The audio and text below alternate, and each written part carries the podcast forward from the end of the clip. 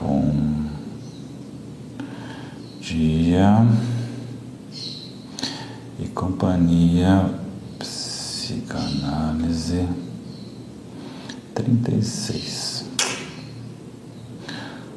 O que você é e o que você quer ser. Bom dia, psicanálise trinta e seis. Bom dia, bom dia aqui Instagram, bom dia ali YouTube. Meu comentário aqui hoje, bom dia. Meu comentário aqui hoje é de um, é um livro de um dos caras que eu mais gosto, mais gosto assim de ler em psicanálise, que é um cara chamado Adam Phillips. Adam Phillips. Nesse, no caso aqui, o livro é o que você é e o que, você gostaria de ser.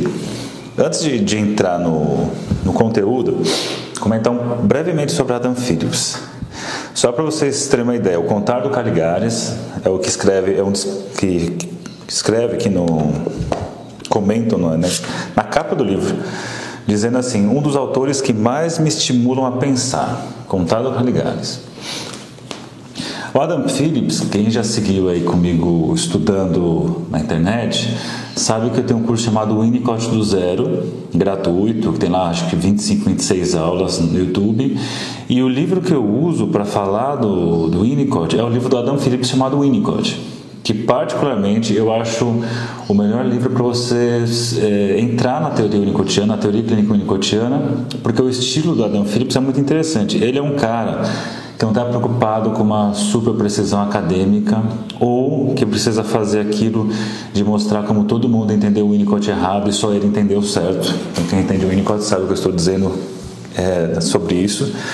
E só para vocês terem uma ideia da liberdade do cara, é, ele, ele tempos atrás, né, o, a obra do Freud caiu em domínio público e você teve aí diversos, você tem lá na, na, na, editora Companhia das Letras, sai naquela edição, aquela de capa dura, bonitinha, né, famosa. Você tem, sei lá, de outras, de outras editoras. E o Adam Phillips ele também entrou numa, numa, numa tarefa aí de traduzir a obra de Freud, mas olha que interessante a forma como ele propõe a tradução ele chamou profissionais diferentes para traduzir as obras, não psicanalistas é, para fazer a tradução. Mas pega assim, por exemplo, uma pessoa, uma, uma arquiteta, é, um artista plástico e dá para essa pessoa é, o, o volume e essa pessoa faz a tradução, porque ele queria justamente a contaminação por parte dessas pessoas, dessas outras perspectivas na obra do Freud, como forma de deixar a obra mais rica, né? deixar mais criativa. Não que, né? não significa que eh, a gente já tem aqui as, as traduções que são as mais precisas, que são mais fidedignas ao alemão original do Freud, e o que ele está fazendo é um pouco bem unicotiano no jeito dele, né? fazer uma interpretação criativa a partir de algo que já está estabelecido. Quem quiser encontra lá a versão classicona de sempre. E quem tiver que entende uma coisa diferente, você tem essa opção. Bom, então nesse livro aqui, o que você é e o que você quer ser, ele tem o primeiro capítulo que eu vou fazer um comentário aqui. Tem muitas ideias legais aqui que eu acho que vale a pena. Primeira coisa, aquele papo chato de o se não existe, parece que é frase do mundo corporativo, né? Que você começou a trabalhar no mundo corporativo, você tem que usar algumas frases clichês e o se não existe é uma delas.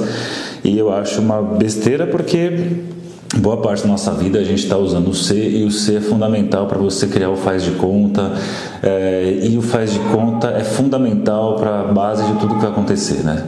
Então vamos imaginar assim histórias de ficções que nós vimos quando éramos crianças, que era e se o mundo fosse assim, e se conseguíssemos tal coisa, e se o homem voasse, por exemplo, ah, mas o homem não voa, mas e se o homem voasse, tipo super-homem? Então a partir disso você consegue criar é, é, ampliações, né, perspectivas diferentes que no futuro pode influenciar e levar a coisa a ser real, né, a ser colocada em prática. Ainda que não seja colocada em prática, permite pelo menos você fantasiar, você criar o mundo de uma forma é, diferente.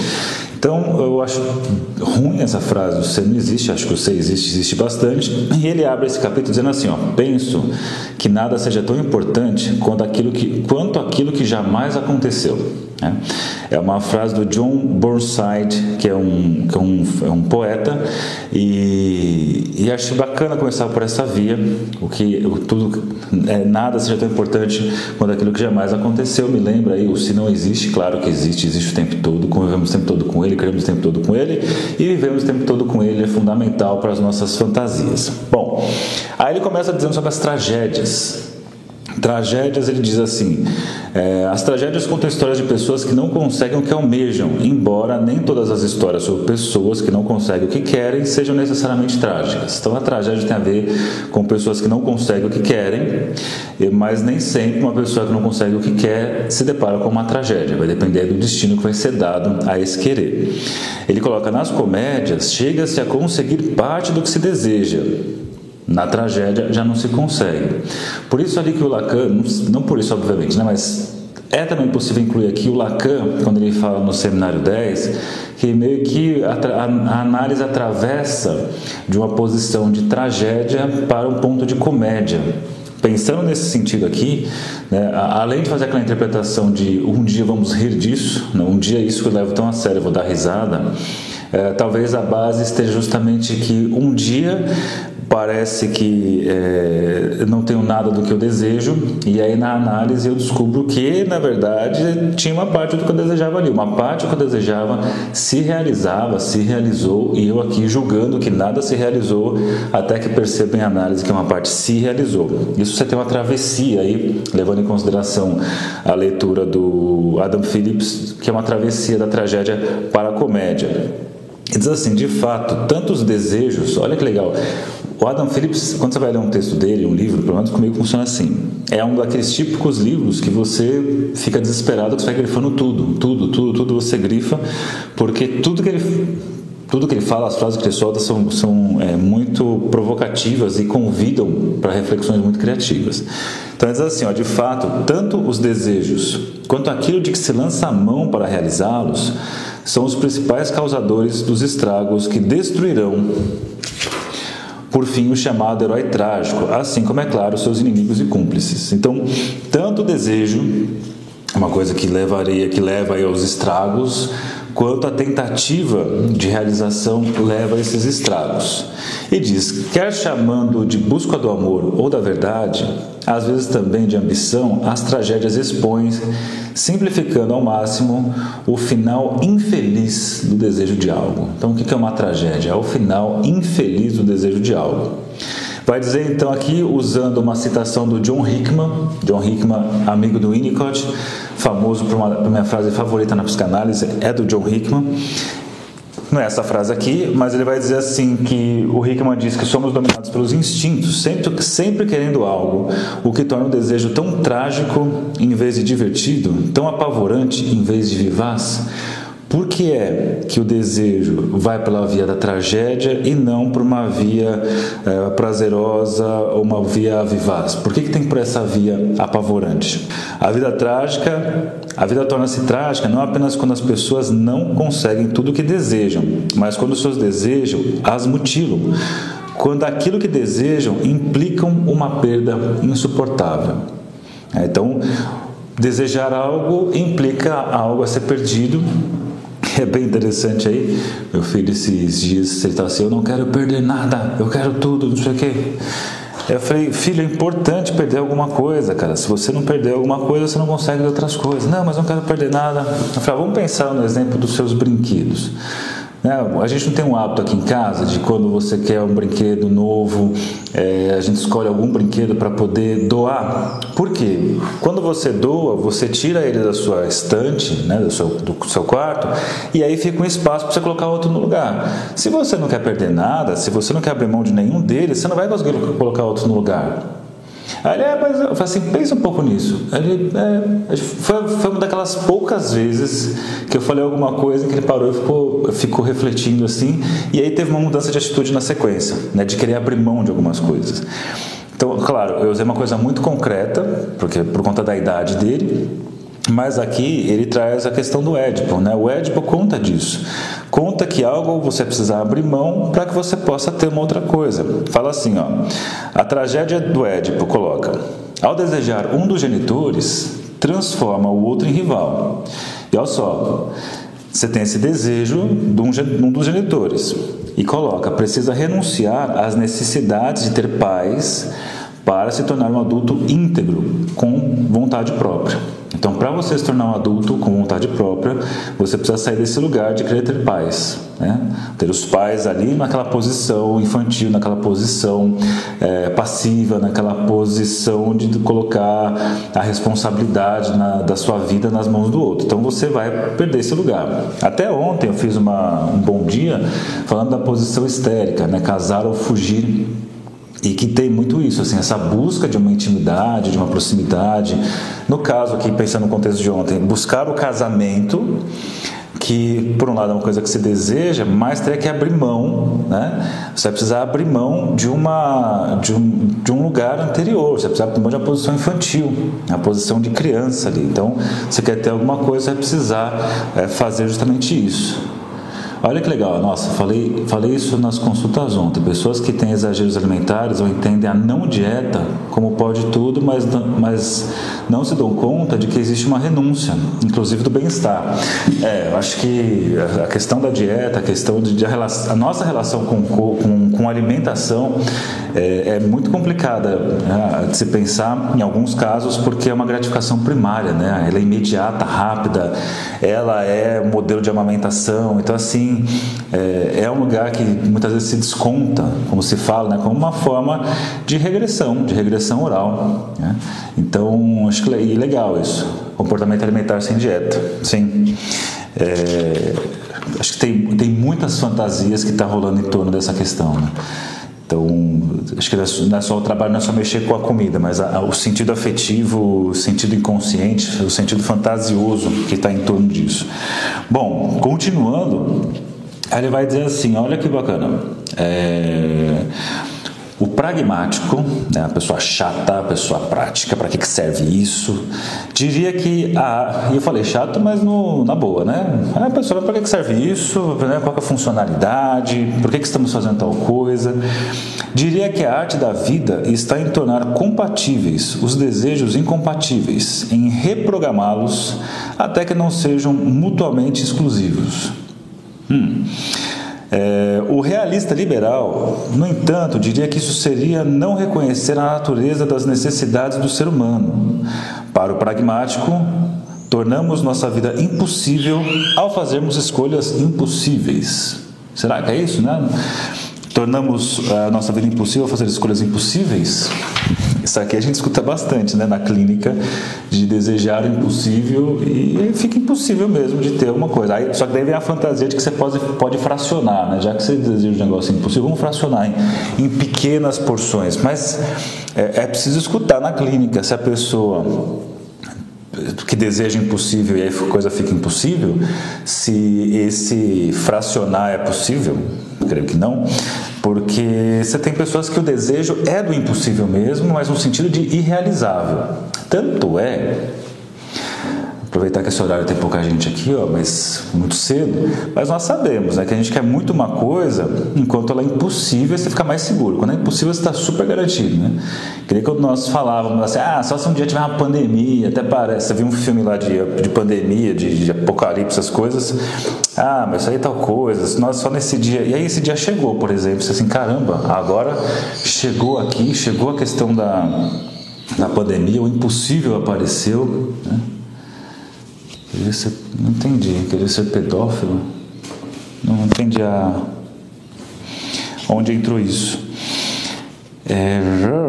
Então tá. Se fôssemos. Olha só. Se fôssemos criaturas menos convencidas ou convincentes de nossas chamadas necessidades, sofreríamos de modo bastante diferente. E o que é a tragédia? Quando é que a tragédia se inicia? A tragédia inicia quando a pessoa se vê em um estado de frustração emergente, começando a sentir a necessidade de algo. E a princípio, para o protagonista, ainda não se trata de uma tragédia. Então a tragédia começa com a impossibilidade de enxergar que é uma tragédia. Ele coloca: nos primeiros estágios de uma tragédia, todos são pragmáticos. As pessoas possuem respostas e acreditam que as soluções existam. Que é o começo aí, né? A gente acha que está tudo sob controle, que existe resposta, que basta pensar fora da caixinha, que basta mudar seu mindset, que basta blá blá blá blá blá. Você acha tudo isso, né? Tudo dentro do controle, daquele controle lá dos, dos de situações às vezes de motivação, tudo no controle. Aí ele vai dizer sobre a frustração diante disso. E diz: frustrar é, portanto, de uma forma ou de outra, esvaziar a exigência sobre nós, evitá-la ou reduzi-la a nada.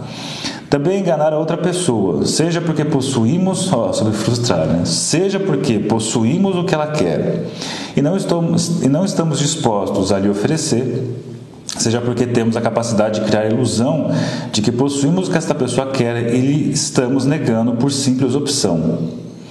É sentir-se, sobre frustrar ainda, é sentir-se ou ficar de fato frustrado, significa enlouquecer diante da demanda negada, evitada ou atormentada. Nesse cenário, a frustração é como se o contrato fosse interrompido. Aí lá para frente, ó, vai trazer outras coisas interessantes. Aí coloca: o psicanalista britânico Wilfred Bion, em estudos psicanalíticos revisados, vai dizer que tudo, você concorda com Bion, depende de qual será a decisão: fugir da frustração ou modificá-la. Esse é o grande ponto. Você tem esse desejo, esse super desejo, o desejo então que, que é exagerado no começo, que pode anunciar uma tragédia. Aí você vai ter aquela ideia de que é possível equacionar aquilo que se deseja. É, outros vão dizer que não, porque daí você vai ter sempre essa frustração, porque vai ser impossível encontrar. Mas e, nesse cenário vai aparecer a frustração e aí vem essa leitura pensando em Bion, que tudo depende da, da, da decisão da pessoa frente à frustração, fugir da frustração ou modificá-la. Aí ele coloca: a frustração é sempre, entre outras definições, uma questão de tentação. Algo que somos tentados a nos livrar, algo para o que desejamos soluções fictícias, algo que nos atrai aos mais radicais autoenganos. Há, portanto, duas afirmações que gostaria de considerar. Primeiro, aí ele vai falar de uma perspectiva do frustrador. O frustrador, que o frustrador deseja, além de tudo, mudar a pessoa a quem está frustrando ou ainda forçá-la a encarar a realidade. Mas, de qualquer maneira, o frustrador visa uma mudança Pois tanto as frustrações malignas quanto as benignas são transformadoras. Pois é, diante da frustração mudamos, seja boas frustrações, más frustrações. E segundo, como consequência, é extremamente difícil experimentar a frustração alheia ou situarmos em relação a ela, por mais próximos que sejamos da pessoa frustrada ou da causa da frustração.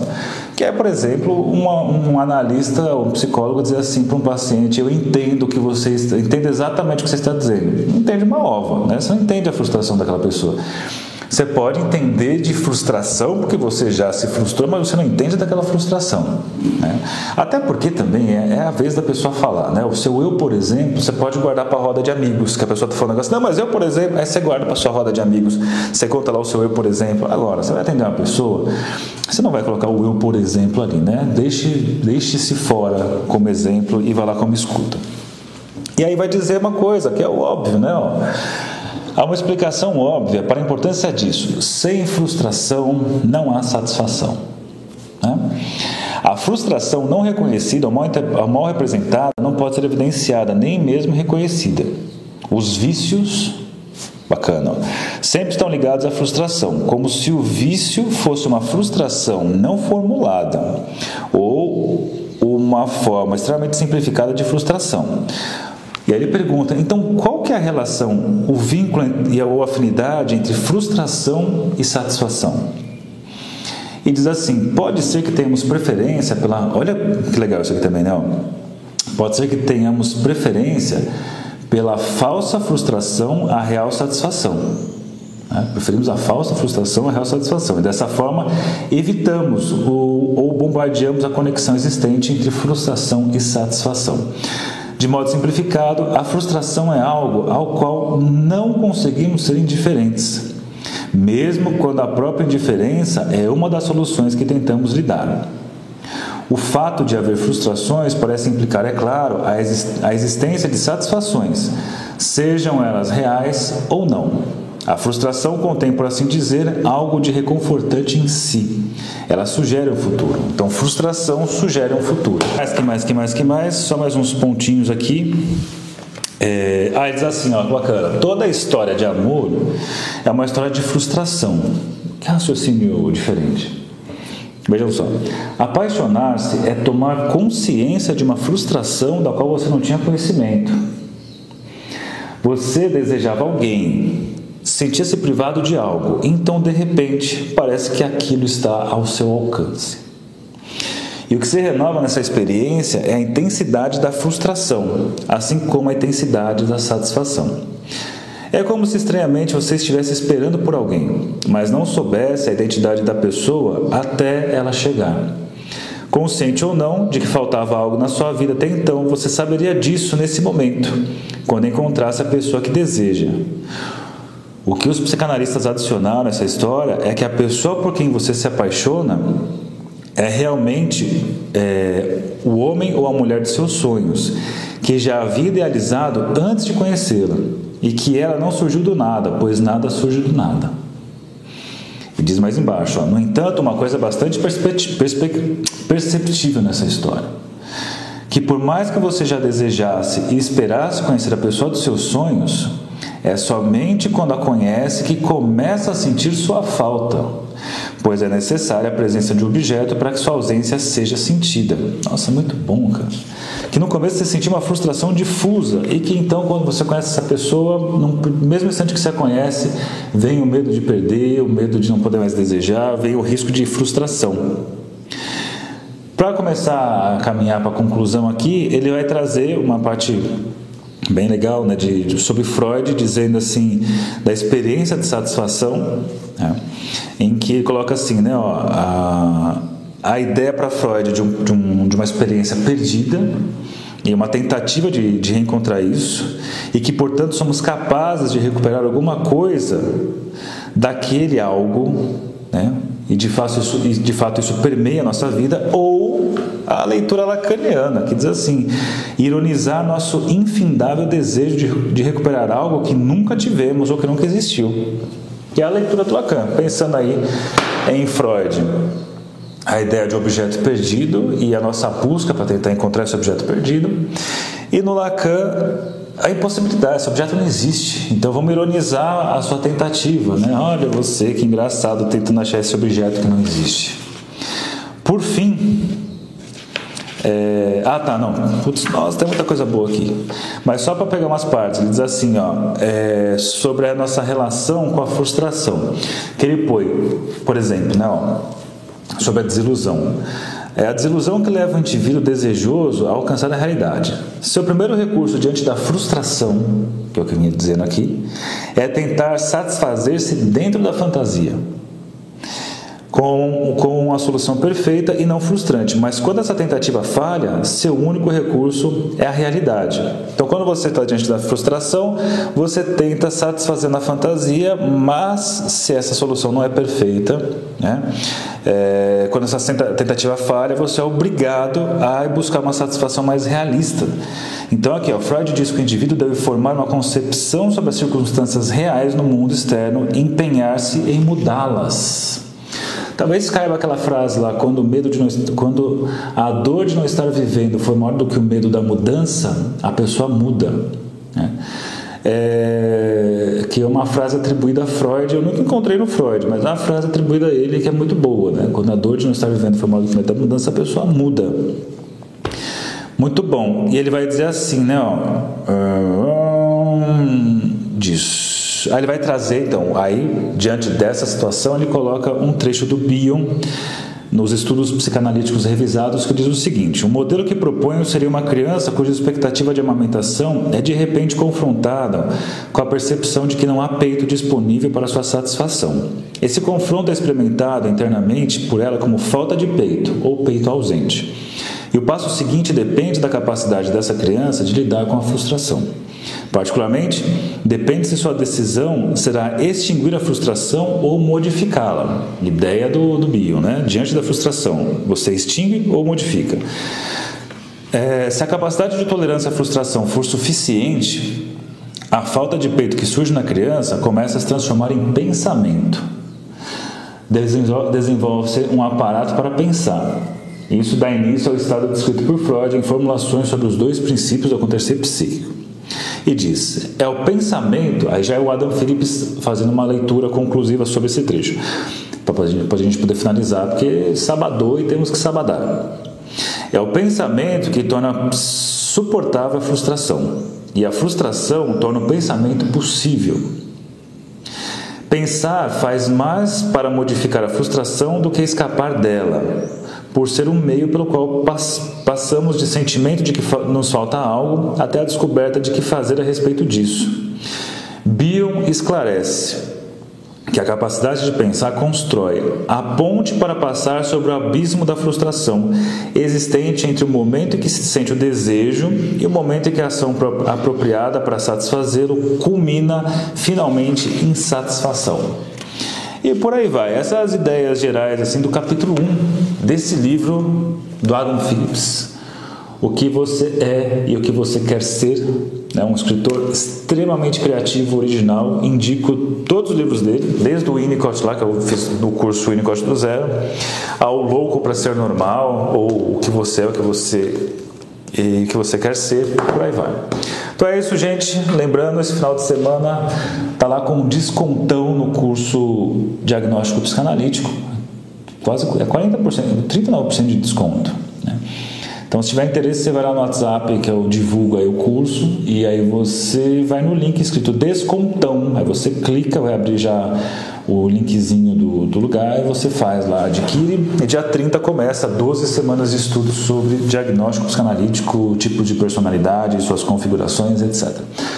Bom dia para vocês, bom sábado, bom domingo, segunda-feira estamos aí para mais um Bom Dia em, em Psicanálise, não, Bom Dia Psicanálise. Tchau para vocês, tchau para vocês.